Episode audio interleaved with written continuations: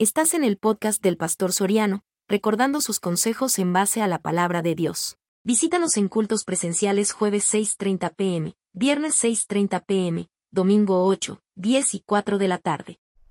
Y es más cortante que toda espada de dos filos, y penetra hasta partir el alma y el espíritu, las coyunturas y los tuétanos, y discierne los pensamientos y las intenciones de él. Padre, y buen Dios, aquí estamos, en un culto de milagros, con nuestras necesidades a cuestas, con todas aquellas cosas que nos están, Señor, aprisionando, nos están, Señor, sacando de quicio en el área humana, porque no le hayamos sentido. Por eso estamos aquí, aplicando, Señor, a tu misericordia, a tu amor y a tu bondad, para que tú esta noche nos regales un milagro. En el nombre de Cristo Jesús hemos orado. Amén y amén. Puede sentarse. Una de las cosas que a mí me gustaría decirle en esta noche es que Dios conoce su situación. Dios sabe por qué está aquí usted. Y como Él sabe por qué está aquí y sabe que usted necesita de Él, no se le olvide lo que dice la última parte del versículo y que Él discierne los pensamientos y las intenciones del corazón. Y yo quiero irme por ese lado, por la parte final del versículo, porque a mí me interesa que usted entienda que Dios ya sabe lo que usted quiere. Que Dios incluso ya sabe lo que usted va a hacer. Que Dios ya entró a su corazón, ya vio cuál es su intención máxima, ya sea por el milagro, ya sea por el problema que tiene, por la dificultad. A Dios está encantado de poder esta noche regalarle lo que usted desea. No tenga duda. Dios está encantado de poder ponerse a su disposición y sacarlo del abatimiento, sacarlo del problema, de la enfermedad que usted tiene. Pero le recuerdo que Dios ya entendió, ya discernió sus pensamientos y las intenciones de su corazón. Y yo quiero que lo piense bien porque no hemos llegado a la parte de la administración, donde usted se va a acercar a Dios, me imagino, así lo entiendo yo, con un corazón contrito y humillado. Usted se va a acercar a Dios con devoción, con corazón, con ánimo, y Dios va a medir todo eso y le va a tomar la palabra, no lo dude.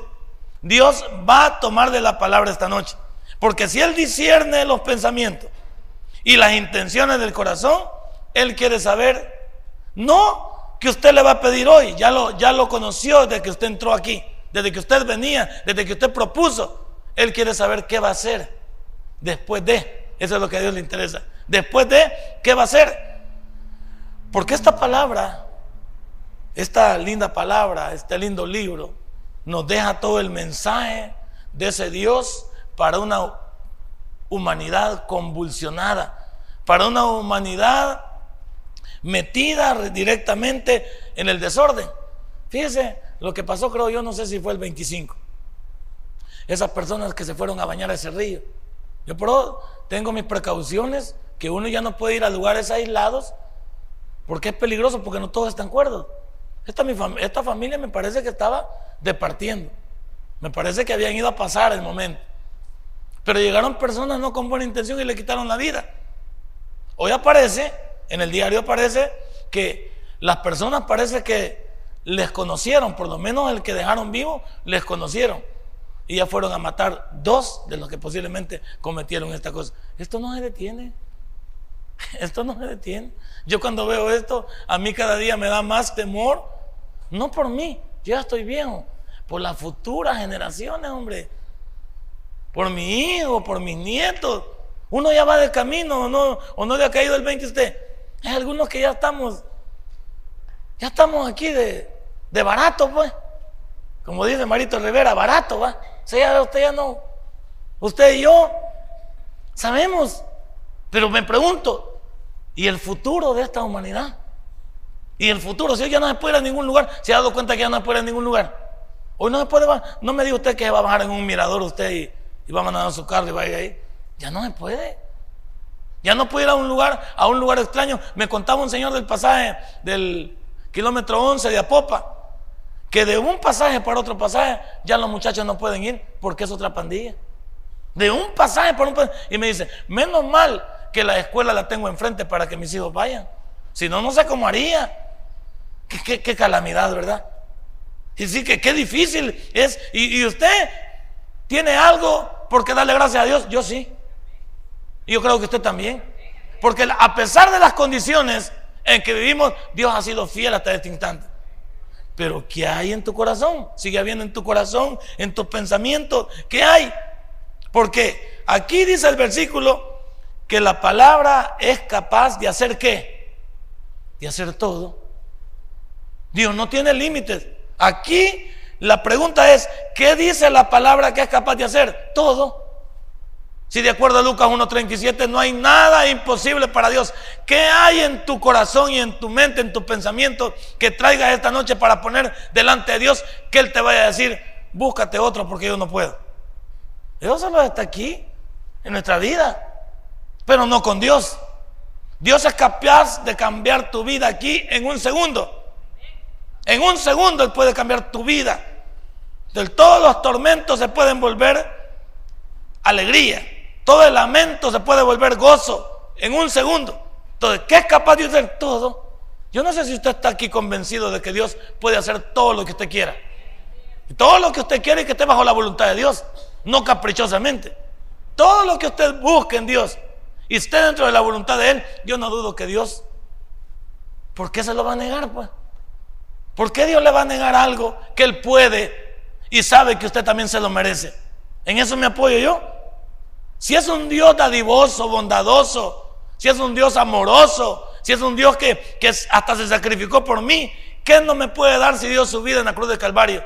Ahora, pero que hay mis pensamientos y que hay mis intenciones, por ahí nos vamos a estar yendo.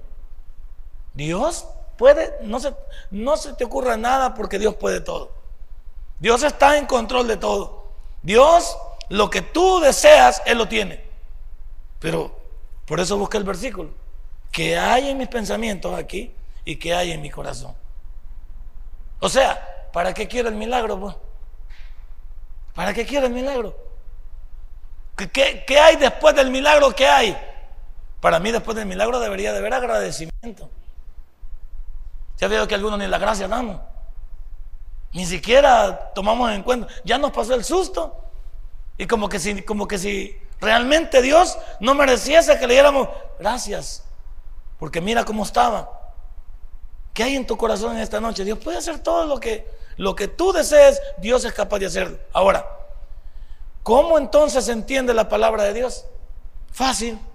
La palabra de Dios se entiende que Dios nos ha dejado este manual para que nos guiemos a través de él y lleguemos a lo que buscamos, humanamente hablando.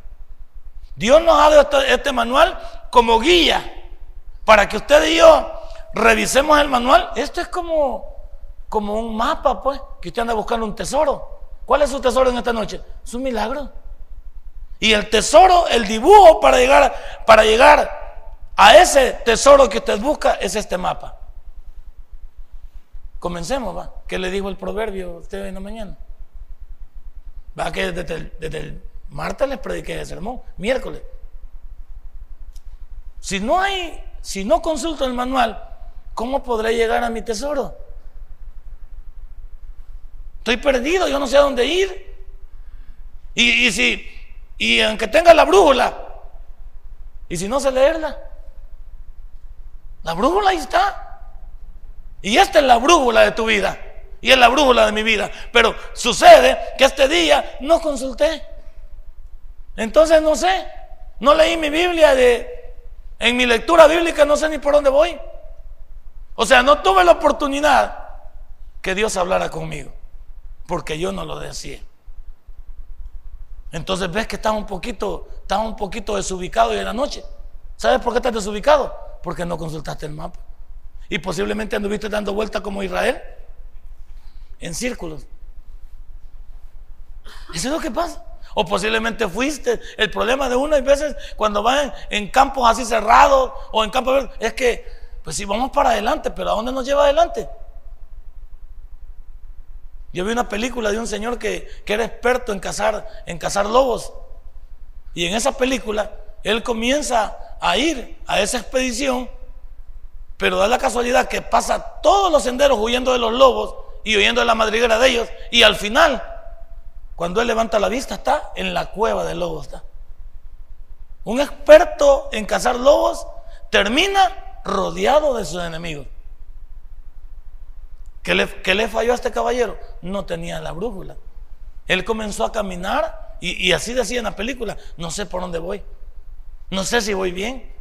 Y cuando levantó la vista que tenía todo ya para casi morirse y vio el montón de esqueletos tirados, se dio cuenta que estaba en la madriguera de todos los lobos.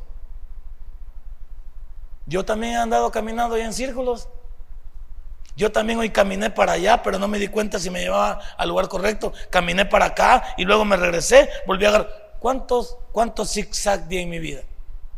Este día nada más. Este día. Porque las noticias no estuvieron al día en mi vida. No habría libro pues para que me dijera, para que me orientara. El libro, el libro trató de orientarme. Por eso es que la palabra es viva y eficaz. Es viva y eficaz cuando la consulto. Porque no me diga que un cuchillo no tiene filo, pero para que el cuchillo penetre hay que utilizarlo, ¿no? Y no hay que agarrarlo del filo, hay que agarrarlo del mango para tratar de ponerlo donde yo quiero que parta. El cuchillo ahí está, usted puede ver un cuchillo. Sí, pero el cuchillo no, no se va a bajar el solito y va a partir el pedazo de pastel. Usted agarra el cuchillo, lo toma del mango y los corta los pedazos que te quiera. Y el cuchillo tampoco le va a hablar, ¿no es cierto? ¿Cuántos de nosotros hoy tuvimos la, palabra? Y hoy, felicidades que ha venido a este culto, pero posiblemente vino extraviado. Posiblemente no consultó hoy el proverbio, proverbio tan lindo como el de hoy, que nos hubiera dejado a cada uno de nosotros realmente con una, con una senda amplia para saber dónde ir y si mi lectura bíblica por dónde iba, eso era una segunda iluminación para mí, mi lectura bíblica. Y no se diga cuando me comuniqué con Dios y le, expuse mi situación y le dije, Señor, gracias porque ya me orientaste. Ahora comienzo, Señor, a tomar mi sendero con seguridad. Mire, cuando usted va con seguridad para un lugar, no anda ni preguntando porque ya sabe para dónde va, ¿no es cierto? Por eso uno cuando va a un lugar extraño, lo mejor es asociarse con los mapas. Cuando usted más o menos se orienta, ahí va. El problema de muchos de nosotros es que andar preguntando no lo hace muy bien. Hay gente que no va a las direcciones buenas. Ya ha habido gente que lo manda para un lado a uno y le dicen, no hombre, si usted viene como de cuatro cuadras atrás. Porque hay gente siempre o, desconocida de las direcciones, de la nomenclatura, o bayunca porque te quiere confundir. Y lo manda a perderse a uno. Y uno dice, pero si de allá vengo, si ese, y dice uno, vea, viejo tatarata que no me pudo decir que a la par estaba la dirección y me tuve que ir a perder y regresar. Y si vas en, en, un sentido y tienes que regresar, no es fácil. Pero cuando tú llevas el manual, cuando tú llevas ya el sendero justo de parte de Dios, ¿cómo te vas a perder? ¿Por qué nos extraviamos este día? Porque no sabíamos dónde ir. Y ahora en esta noche, ¿cómo se comprende lo que la palabra puede hacer si yo no tengo nada que ofrecer? ¿En qué sentido? No la consulté. Y le aseguro que a muchos nos pasó. Como le dije el día miércoles, no tuvimos oportunidad de levantarnos temprano. Ponga el reloj 15 minutos antes. Póngalo 20 antes. Sé que es difícil. Yo sé que es difícil para muchos levantar. No es fácil. Hay quienes, hay quienes madrugan demasiado. Y acuéstese más temprano. Yo que el día estaba enojado con mi esposa porque ella iba a trabajar el 25. Y estábamos aquí todavía a las 12 y 20, aquí donde mi hija. Y le digo, hija, pero vos tenés que levantarte a las 5 de la mañana para comenzar a listarte y tenés que irte al trabajo. A menos que no querrás ir y te descuenten el triple. Ahí ve vos. Y ella se enoja. Vaya, vos te enojas porque yo me preocupe por vos, le digo. Así es Dios, va. Vos te enojas porque yo te diga que leas la Biblia. ¿Cuánta gente se enoja porque uno le busca el bien? Y se costó casi a las 2 de la mañana. Y se levantó a las cinco y media, ¿cuánto, cuánto durmió? Tres horas y media. Y levantarse un poquito cargado y desvelado, el cuerpo no funciona lo mismo. No somos lo mismo de productivo. Hay que acostarse más temprano. Ayer lo mismo. Le digo, mira, ya es noche, vas a ir a trabajar. Eran las 12 ya otra vez. Bueno, y vos no, que ya no te gusta descansar, va. Ya estaba enojado otra vez. ¿Por qué? Porque alguien está metiendo y diciendo, acostar. Vaya, mejor le digo, hoy ya no le voy a ir nada. Para que acueste a las 4 y levante a las 5. A ver cuánto dura. El problema es que, el problema es que ese sueño ya no se recupera, ni aunque dure más de día. El sueño de la noche, y especialmente en la madrugada, nunca se recupera. Porque, porque crees que Dios puso la noche para descansar. Crees que es adrede, que es un Dios loco. Si tú puedes dormir de día, el sueño de día no compensa el sueño de la noche. Porque Dios hizo la noche para descansar. Para eso lo hizo. Y es para recuperar las energías. Y esas no se recuperan. Ya no se recuperan nunca. Si usted perdió un día de dormir, ahí lo va a recuperar. Nunca lo va a volver a recuperar. Eso jamás se vuelve a recuperar. Y por eso hay gente que anda psicótica, anda, anda un poco este, alebrestada, porque como el descanso no ha sido, los, los nervios andan Hay gente que no se le puede nada. Hay gente que anda biliosa. Y. ¿Por qué? Porque no descansaron. Dios te dice lo mismo así. ¿Por qué no descansaste en Dios? Este día, ¿por qué no te levantaste un poquito más temprano? Y descansaste en Dios para que Él te dirigiera. Porque este día no dijiste, voy a consultar a mi Dios a ver qué tiene para mí. Y voy a salir a la calle. Voy a salir a la calle seguro de que ese Dios está completo en mi vida. También, ¿cuánto realmente creo yo que esta Biblia es una verdad? Y no me digas solamente así, amén, solo por decírmelo. No, no, no, analícelo. Porque le voy a hacer otra pregunta. ¿Cuánto ustedes y yo creemos que esta palabra es un 100% de verdad en Dios? Todos. Y entonces, ¿por qué no la consultamos, papá? Es la pregunta anterior. Si yo creo que la Biblia es una verdad, ¿por qué no la consulto? Pues? Imagínense, yo, yo, sé que es una verdad y no la consulto. O sea, quiere decir que yo estoy mal de mi cabecita. Porque tengo la ayuda que necesito y no la consulto. Es como que tiene una lámpara y saca la lámpara pero no tiene baterías. Usted anda la lámpara, pero no tiene baterías. ¿Y qué va a hacer? Pues nada. Y así nos pasa mucho. ¿Cuánta gente sabe que en su casa debe tener una su velita, por lo menos ahí, en un lugar donde ya sabe cuando se va la luz? Una lámpara, pero cargada. No que saque, agarra la lámpara vos y cuando la, la pone, ah, no tiene batería, ah, vaya. Y por eso uno la agarra y le quiere pegar con la lámpara a alguien en la cabeza. O esos bichos también que uno tiene las lámparas con batería y ellos le sacan la batería para usarla en otra cosa, también les mete un coscorrón. Es que son traviesos y no saben que cuando lo vamos a necesitar, ahí debe estar eso, por eso uno lo tiene aparte. Y a veces los hipotes no, que uno le tenga las cosas hasta bajo llave, porque uno sabe cómo lo tiene. Yo cuando algo pasa en mi casa, solo le quito llave y haciendo están las cositas que necesito. Y me dice, ¿va que usted las tenía? Sí, yo las tenía, cabal, porque yo sé cuándo las voy a necesitar. Porque ustedes las agarran y las pierden, están debajo de la cama. Imagínense en oscuras estar buscando una lámpara. Yo la vi por aquí debajo de la cama. ¿Y a oscuras cómo la voy a encontrar usted? No se puede. Imagínese su Biblia debajo de la cama. Imagínese su Biblia arriba el chifonier. Ahí vean, tenemos la Biblia en el carro y no la leemos. ¿Cuántos creemos que la Biblia es 100% lo que yo necesito. Sí es una verdad, pero a la vez es una mentira. ¿Por qué? Porque no la consulto. Ahí dice el principio, ¿eh? porque la palabra de Dios es viva y eficaz. Le está diciendo que lo que Dios ofrece en ella es 100% seguro. Aquí no hay 99, aquí no hay 89, aquí la seguridad de Dios es un 100%. Ahí le puse yo aquí, 100% segura él. No, aquí, no me, aquí no me voy por la tangente, aquí no voy perdido. Lo que la Biblia me dice y cuando me aconseja es que yo solo a traer voy. Voy a lo seguro, solo a traer voy. ¿Y por qué solo voy a traer? Porque como llevo la guía de la Biblia, Dios, Dios no está interesado en confundirme de camino. El que quiere confundirme es mi enemigo. Pero no Dios. ¿Por qué caminos anduvimos hoy? Y esta noche hemos venido algo extraviados. Ahora, yo quiero decirte que toda la palabra de Dios está para ser cumplida al pie de la letra. La Biblia no deja términos medios. Toda la palabra ha de ser cumplida, te guste o no te guste. Mira lo que dice Mateo 5. Mateo 5. Dios no, no, no está pensando si te gusta o no te gusta, si te parece o no te parece. 5, 17.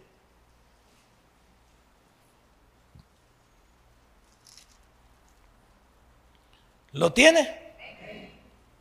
No penséis que he venido para abrogar la ley o los profetas.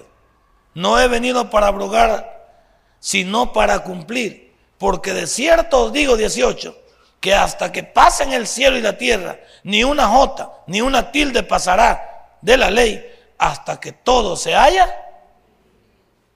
¿Tú crees que Dios se ha olvidado de ti? Lo que te ha prometido, las promesas que te ha hecho, lo que te ha ofrecido, lo que te dicen a través de cada versículo, a través de cada proverbio. ¿Crees que Dios se le ha olvidado? Yo sigo empeñado en eso. A Dios no, no podemos acusarlo de que, por eso es que aquí en esta iglesia no oramos dos veces por la misma cosa en el mismo culto. Si Dios no es sordo. Oramos con la confianza de que Él nos escuchó. Y la siguiente parte ya no es para orar por el mismo problema, es para darle gracias. A mí, en lo personal, a mí me molesta que la gente me pregunte dos veces. Cuando me dicen, ¿me escuchó? Claro que lo escuché. Yo tengo oído de tísico. Yo, claro que lo voy a escuchar. Tenga ningún tipo de seguridad que cuando usted habla conmigo, lo estoy escuchando. Y estoy escuchando perfectamente. Algunas veces, hasta cuando me van las personas, anoto para que no me olvide. Anoto, porque quiero saber que no se me va a olvidar. ¿Usted cree que Dios es como yo? No, Dios no es como yo. Dios tiene control perfectamente que nada de lo que te ha dicho, nada de lo que te dice diariamente en este lindo libro de pe a pa de Génesis hasta Apocalipsis, nada se le ha olvidado a Dios lo que ha prometido aquí. Nada de lo que nos dice. Nosotros no hemos inventado el culto de milagros, más que todos nuestros mentores se han inventado que este es un culto de milagros, pero no quiere que Dios va a orar solo hoy. Él puede orar mañana y en la noche, el domingo, el lunes. Nosotros hemos dicho que es de milagros. Pero si tu milagro lo necesitas mañana, mañana dobla rodillas. Y mañana, ah, yo voy a esperar hasta el otro viernes. Te vas a morir. ¿Por qué vas a esperar tanto? Si tenemos un Dios que, que está en control. Dios, no está limitado a un espacio de tiempo. No está limitado ¿qué? A lo, al enojo, al desorden de nuestra vida. Ahí dice que todo se va a cumplir. Yo por esta noche te digo, nada de lo que Dios te ha dicho a través de tu lectura bíblica, nada se le ha olvidado que tú lo necesitas.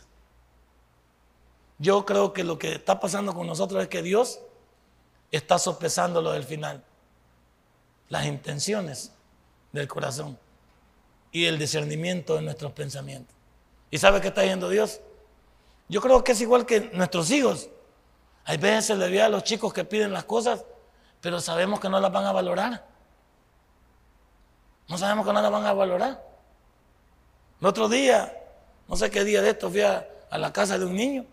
Le acababan de regalar el juguete y de un martillazo le, deshizo la parte de atrás. Y un martillazo. Y yo digo, bueno, este hipoteca no sabe. Pues sí, como él es un niño, va. Pero ahí entran los padres, va. Yo como no es mi hijo, no me metí en nada. Pero de entrada le metí un martillazo a la, a la parte de atrás del carro. Y ya quedó como, ya quedó reventado el carro. Pero es que no duró ni un segundo, eh, ese carro bonito, pues. Y digo yo, es que no se valora. ¿Qué tal si el padre le dice, hijo, eso no se hace? Este regalo te lo haya dado yo o te lo haya dado cualquiera, es para valorar. ¿Tiene un valor económico? No. Sí. Y también un esfuerzo de quien te lo dio. Y tú le metes el martillazo. Hay cipotas que a la primera le, jalan las mechas y le arrancan el pelo a la muñeca. ¿En la verdad? No.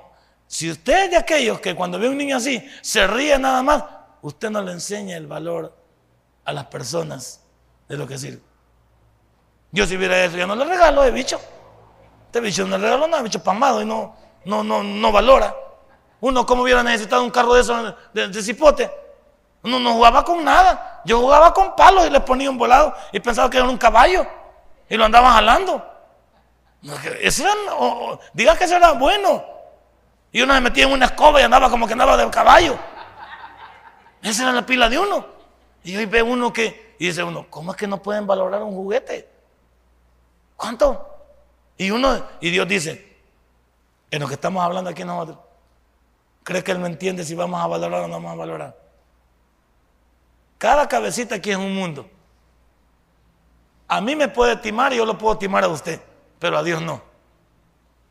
Entonces Dios dice, le vamos a retrasar el regalito porque no lo veo acuerdo todavía. Así dice Dios. Le vamos a retrasar el regalito porque yo no lo veo acuerdo todavía. Se me hace que este no va a valorar lo que le voy a dar. Se me hace que no, no, no, no, no, no está listo, va. algunas veces dice Dios, perdóneme que entre, que entremos en la esfera humana, tal vez me la, pico de psicólogo, pero vamos a entrar en esa esfera. Pero tal vez Dios dice, no, hombre, es que este, con este milagro lo voy a alocar. Hay milagros que nos pierden a muchos de nosotros. Nos sacan de la iglesia. Hay bueno, hay milagros que nos hacen soberbios. Hay milagros que ya no, ya no medimos, pues.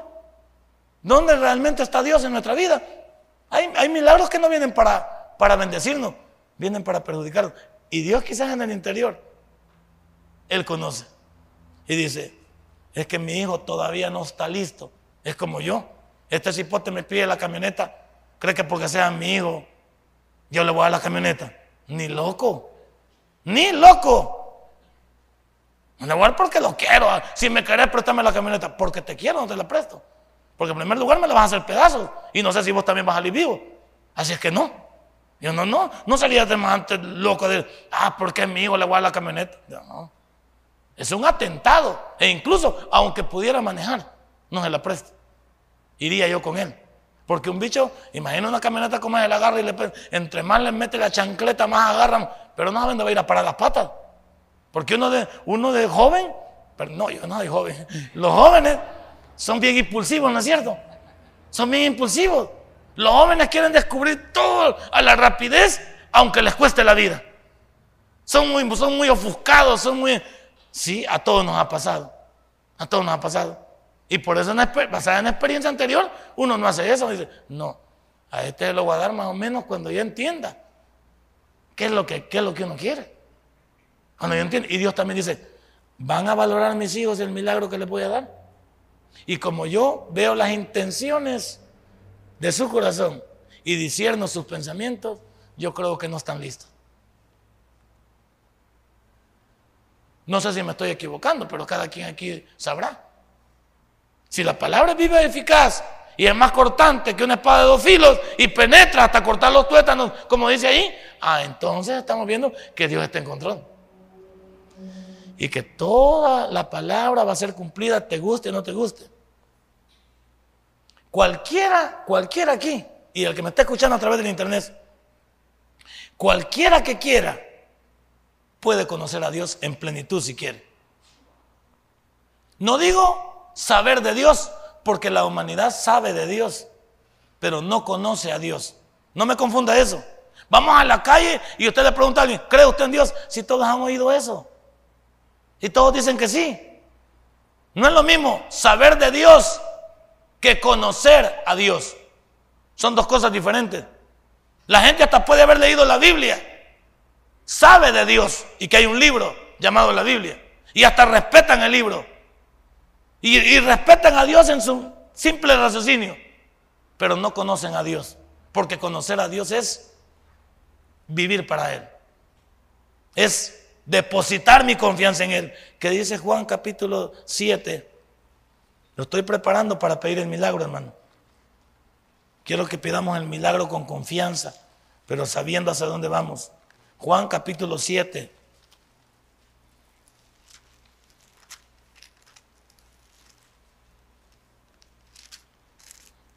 versículo 16.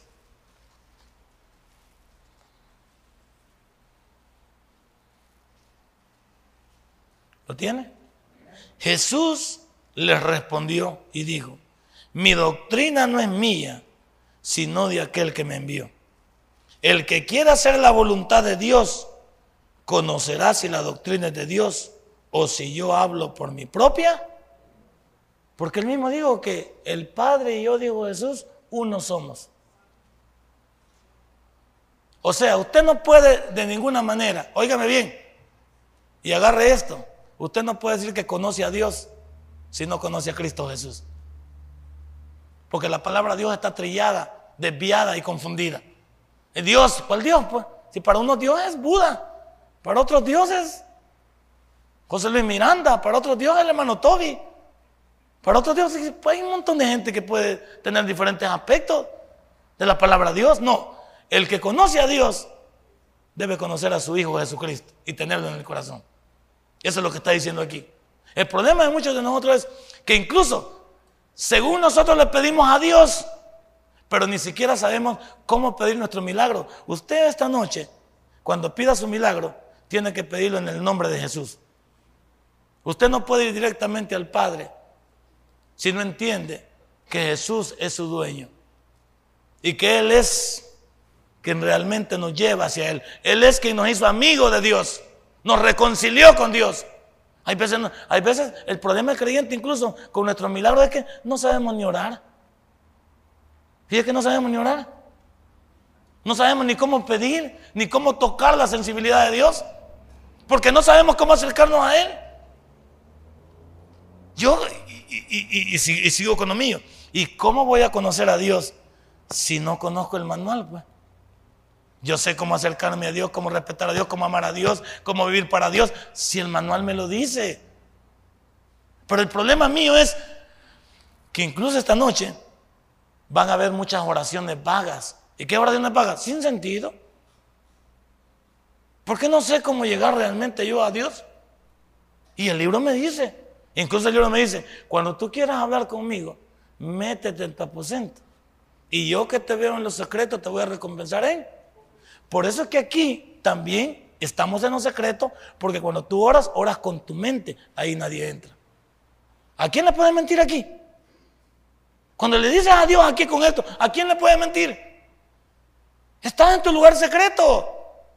Te puedes ir a tu casa también y encerrarte en el baño, puedes ir a la sala cuando todo. Sí, lo puedes hacer, pero aquí nadie entra, solo Dios ve. ¿Qué le puedes decir con tu mente a Dios que trate de tomarle ventaja a Él?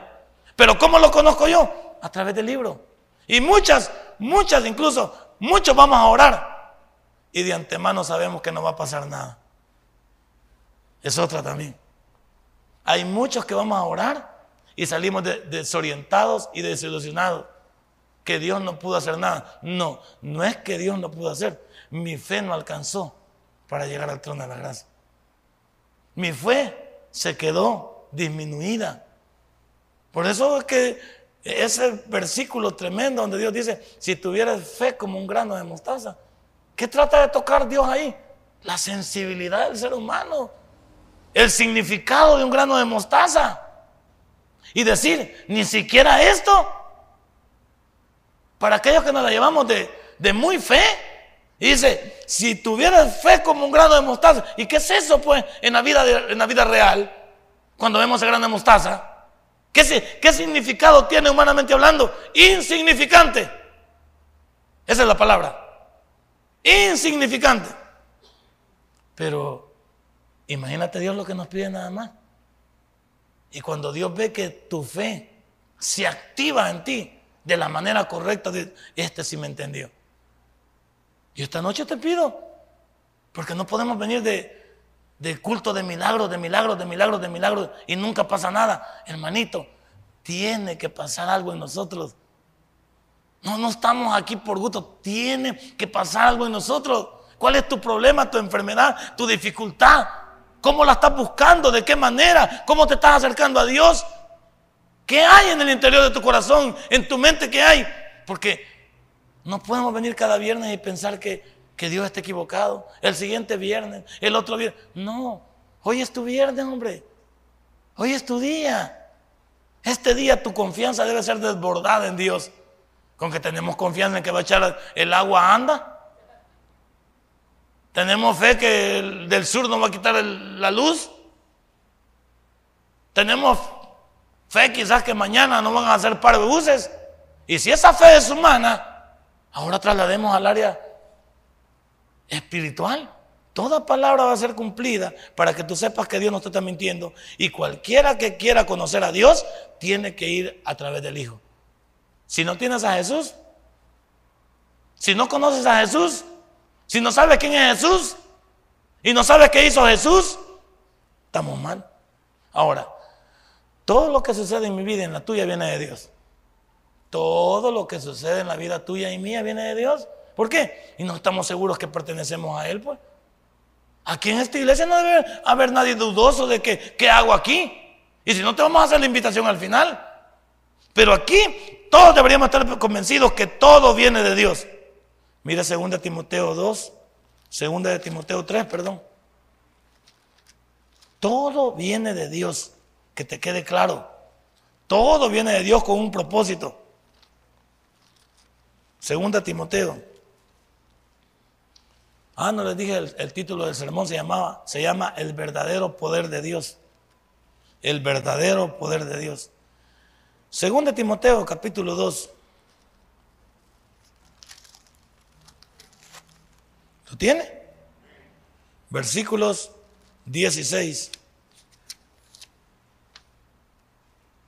y 17. Dice, según de Timoteo capítulo 2 versículo 16, mas profanas y vanas palabrerías.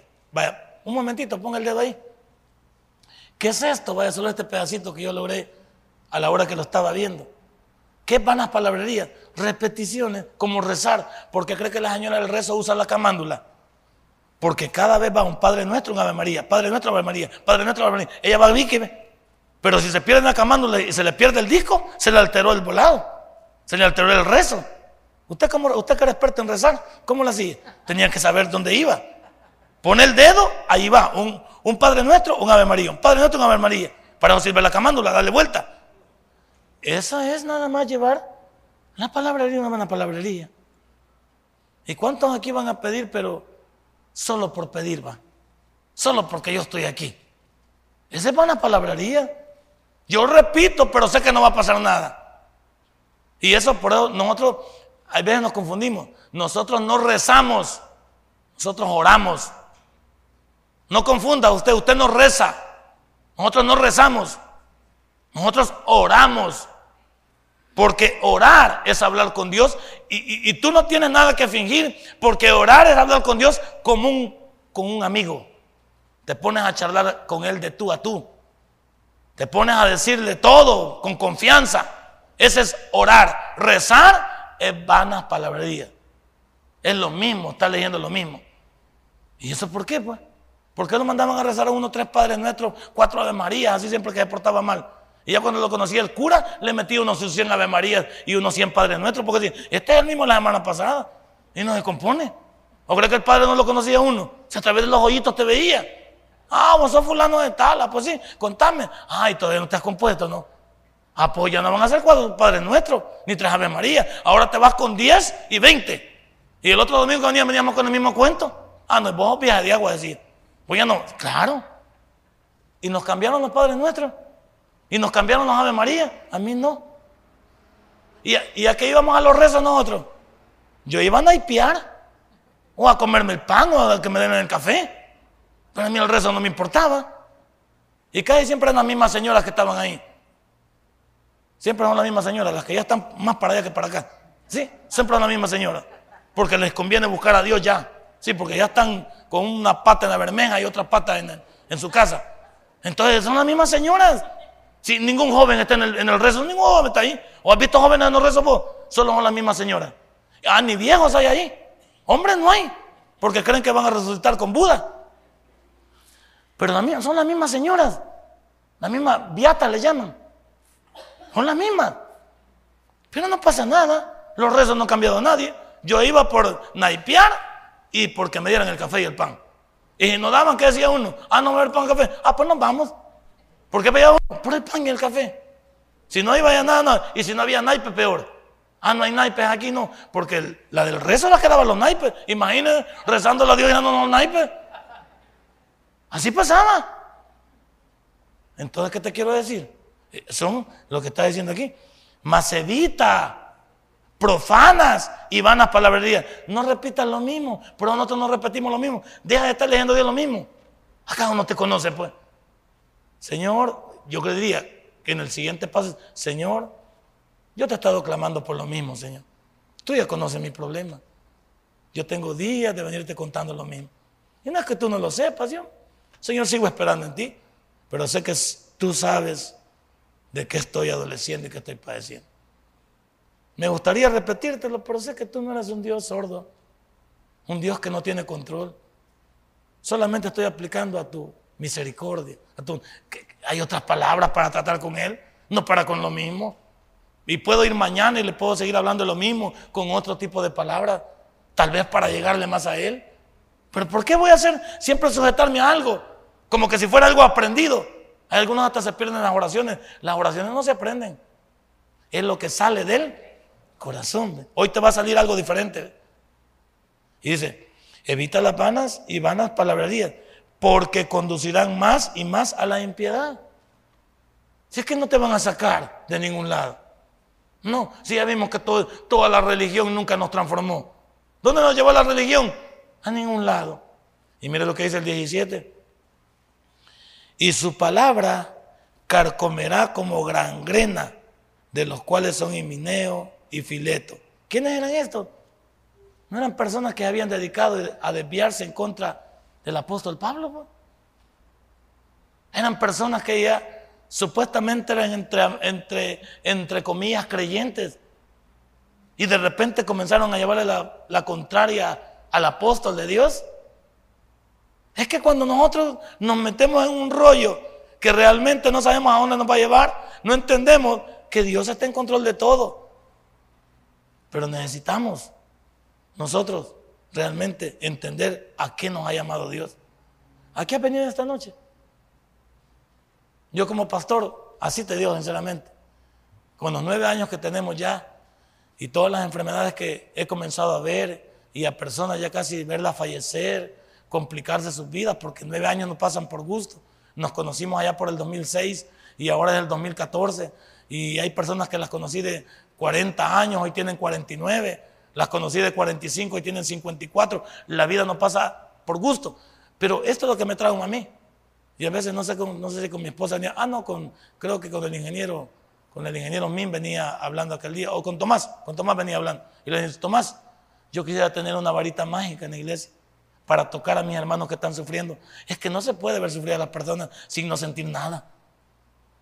Cuando voy a orar por la hermana Saldaña y la veo con sus cosas ahí y me dice, pastor, no aguanto este volado. Y veo a la otra señora que, que, dice, yo me quiero morir. O sea, uno quisiera tener una varita para tocar a las personas. Porque a, qué masoquista le gusta ver sufrir a las personas. Y yo como pastor, y ellos tiene razón Tomás, ay, ve, yo me voy enfermo también. ¿Por qué me voy enfermo? Porque yo me meto en el, cuadro de la hermana. Y si me pasara a mí, y si fuera yo ese, ese que estuviera en la cama, y si fuera yo esa, de esa enfermedad terminal, ¿pudiera reaccionar de la misma manera? No lo sé. Yo quisiera tener una varita y tocarlos. Pero bendito sea Dios que no la tengo, porque soy un ser humano. Pero ¿acaso Dios no la tiene? Y no sé qué expectativas tú tienes para con Dios. Y no sé qué buscas tú delante de Dios. Y no sé cuáles son las intenciones de tu corazón al final. Solo tú lo conoces. Yo sigo lo mismo. Y, sé que Dios no ha fallado. Simplemente me pregunto, ¿en qué hemos fallado nosotros? Así me pregunto yo. Conociendo a mi Dios como es, no tengo por qué abrirme con patada al pecho contra mi Dios. No puedo hacerlo. Me pregunto, ¿qué pasa con mis hermanos? Así pregunto yo.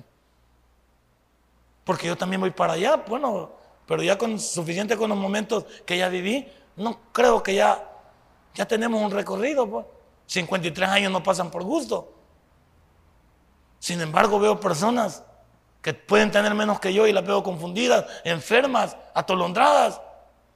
Y puedo ver otras que también están en otra posición. ¿Tú crees que eso no me trauma como pastor? ¿Tú crees que yo también no llego a la conclusión de estaré predicando al Dios verdadero yo? ¿Tú crees que a la hora de decirte un sermón como este, no vengo yo con mi pensamiento y digo, Señor, ¿sos vos o estoy predicando a otro? Porque yo quiero que mis hermanos sanen, mi Señor. Yo quiero que mis hermanos salgan adelante.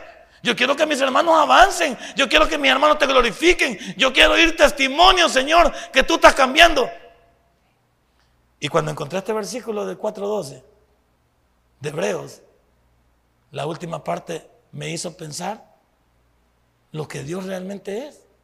No depende de Él, depende de mí. Porque Él discierne, ¿sí? Los pensamientos y las intenciones del corazón.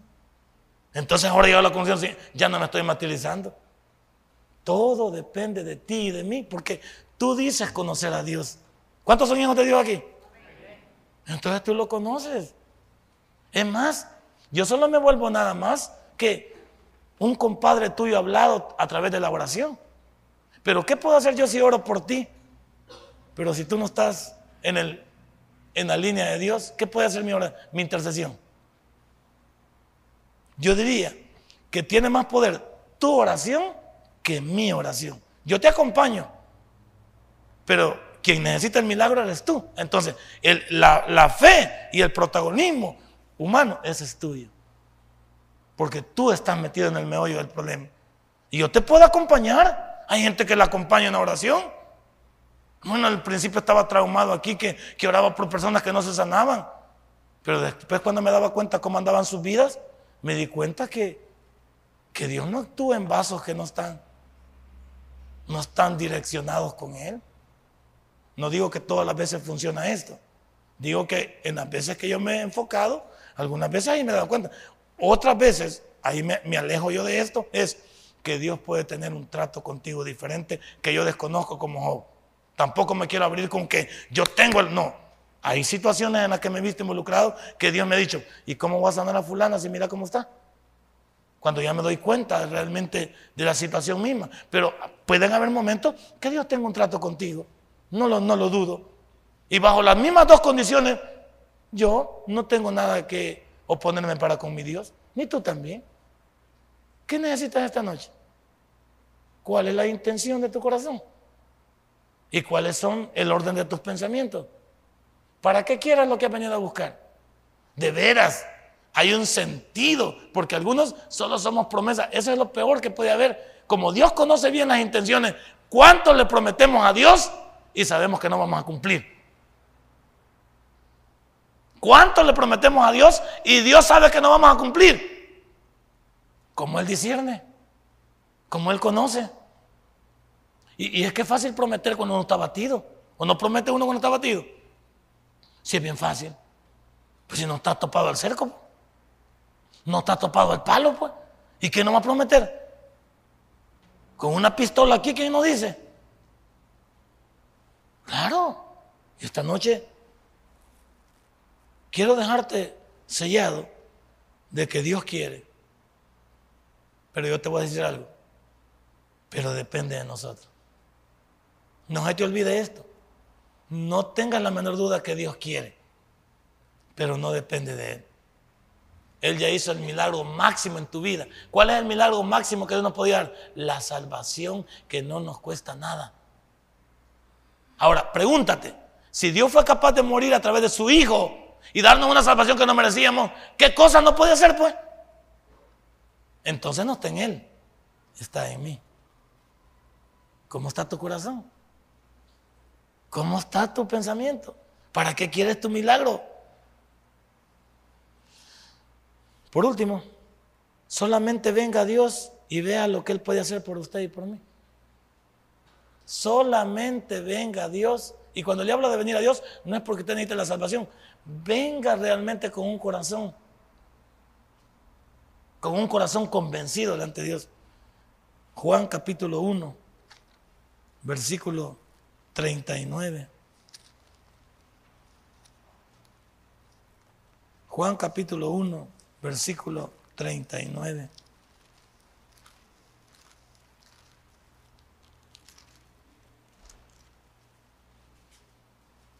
¿Lo tiene? Les dijo, venid y ved. Fueron y vieron dónde moraba y se quedaron con, con él aquel día, porque era como la hora décima. ¿Qué estaba viendo Dios? Me encanta Dios, siempre esas palabras me han. Dios no llamaba, no, no trataba de decirles muchas cosas a las personas que quería que le siguieran. Solo les decía, ven y sígueme y me daba cosas porque la gente dejaba las cosas que estaba haciendo y le seguía. Solo hubo uno que le dijo, deja que entierre a mi padre. Y el mismo Hijo de Dios le dijo, deja que los muertos entierren a sus muertos. Y tú ven en pos de mí. Esta noche, no se haga el rogado, no se haga el rogado. Si Dios lo llama, no es para hacerle daño. Como dice el dicho en el mundo, quien te llama no te engaña pero no tiene toda la verdad ese dicho. Porque hay algunos que te llaman y sí te engañan. Y Dios en esta noche es el único que te llama con la seguridad que quiere obrar en ti. Pero no corre por cuenta de Él, sino corre por cuenta mía. Pon tu voluntad delante de Dios y permite que Él pueda obrar en tu corazón y en tu vida. Denle un fuerte aplauso a nuestro Dios. Póngase en pie en lo que después nos dedicamos a orar por nuestro si este mensaje ha impactado tu vida, puedes visitarnos y también puedes buscarnos en Facebook como Tabernáculo Ciudad Merliot. Sigue con nosotros con el siguiente podcast.